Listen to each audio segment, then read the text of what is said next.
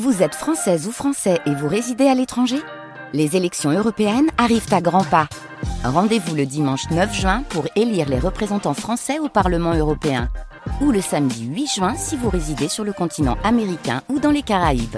Bon vote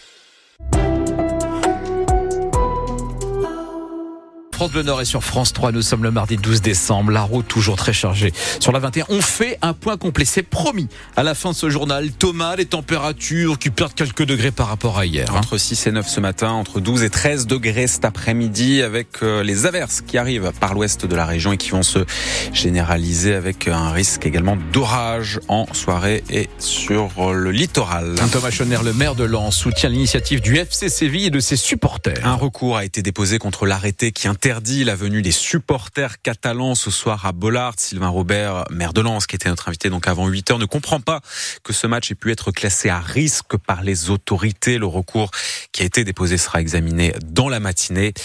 Pour ce qui est euh, de la rencontre en tant que telle, RC Lens, FC Séville, dernier match de groupe de Ligue des Champions. Le coup d'envoi sera donné à 18h45, match que vous pourrez suivre en intégralité sur France Bleu Nord. Si les 100 et or l'emportent ce soir ou font match nul, ils seront repêchés en Ligue Europa. Le projet de loi immigration va-t-il lui être repêché, que ce soit au Sénat ou en commission mixte paritaire? Va-t-il être abandonné. Selon Gérald Darmanin, le ministre de l'Intérieur, Emmanuel Macron a demandé qu'on lui soumette dès aujourd'hui les suites à donner à ce texte qui a été retoqué hier à l'Assemblée nationale. Sur France Bleu ce matin, le député Renaissance Sacha Oulier évoque une défaite baroque puisque les oppositions sont liguées pour voter une motion de rejet contre le texte du gouvernement. Un vote irresponsable également ce matin pour la députée du Nord Charlotte Parmentier-Lecoq, elle aussi membre de la majorité. À Dubaï, l'accord de fin de COP se fait attendre. La COP 28 qui se termine aujourd'hui, elle est même déjà terminé d'une certaine manière, puisqu'au départ, l'heure de fin était fixée à 8 heures ce matin. Le secrétaire général des Nations Unies réclame depuis hier que cette conférence euh, s'achève sur un appel à sortir des énergies fossiles, mais pour le moment, aucun accord n'a été trouvé. Le marché de Noël d'Arras va-t-il battre des records cette année? Selon la mairie, le nombre de visiteurs après deux semaines et demie est en hausse de 15% et ce n'est pas fini puisque le marché de Noël dure jusqu'au 30 décembre. Une affluence alors que la ville a subi le mois dernier une attaque terroriste, le meurtre de Dominique Bernard pour la sécurité de son marché de Noël.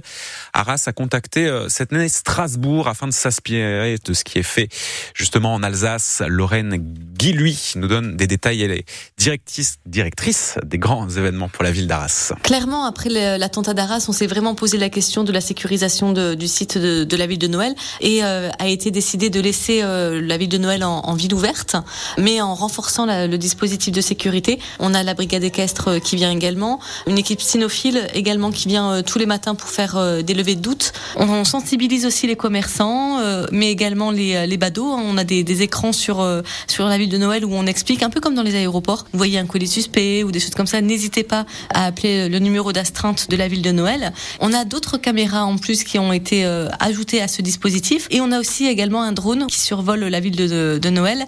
Il y a une seule une petite alerte quelque part. Ce dispositif-là peut aller voir tout de suite, peut suivre une personne également. Le but en fait, le leitmotiv de, de la ville de Noël 2023 en termes de sécurisation, c'est que s'il se passe quelque chose, en deux minutes, on peut intervenir. Le marché de Noël d'Arras, ce sont bien sûr ses chalets, son vin chouet, aussi le Père Noël qui, mercredi prochain, le 20 décembre, de 14h à 17h, passera en calèche dans les différents quartiers de la ville. Il distribuera des bonbons.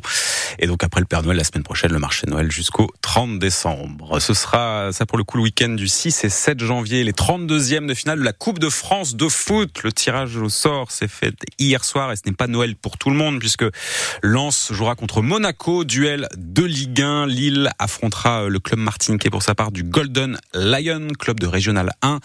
Valenciennes a tiré Sarreguemines, club là aussi de R1. Fénois, Féni, Oui, j'ai fait un mix entre les deux. Oui, Fénois, Voilà. Fény Aulnois, donc en National 2, jouera contre Quevilly Rouen Métropole, QRM, club de Ligue 2. On a juste une inconnue concernant Saint-Omer, puisque Saint-Omer est censé jouer contre Reims-Sainte-Anne, mais Dunkerque, qui a perdu contre Reims-Sainte-Anne, a déposé un recours contre ce match, euh, enfin contre le résultat de ce match pour irrégularité. On pourrait donc avoir un derby entre Saint-Omer et Dunkerque. C'est à la Fédération française de foot de trancher.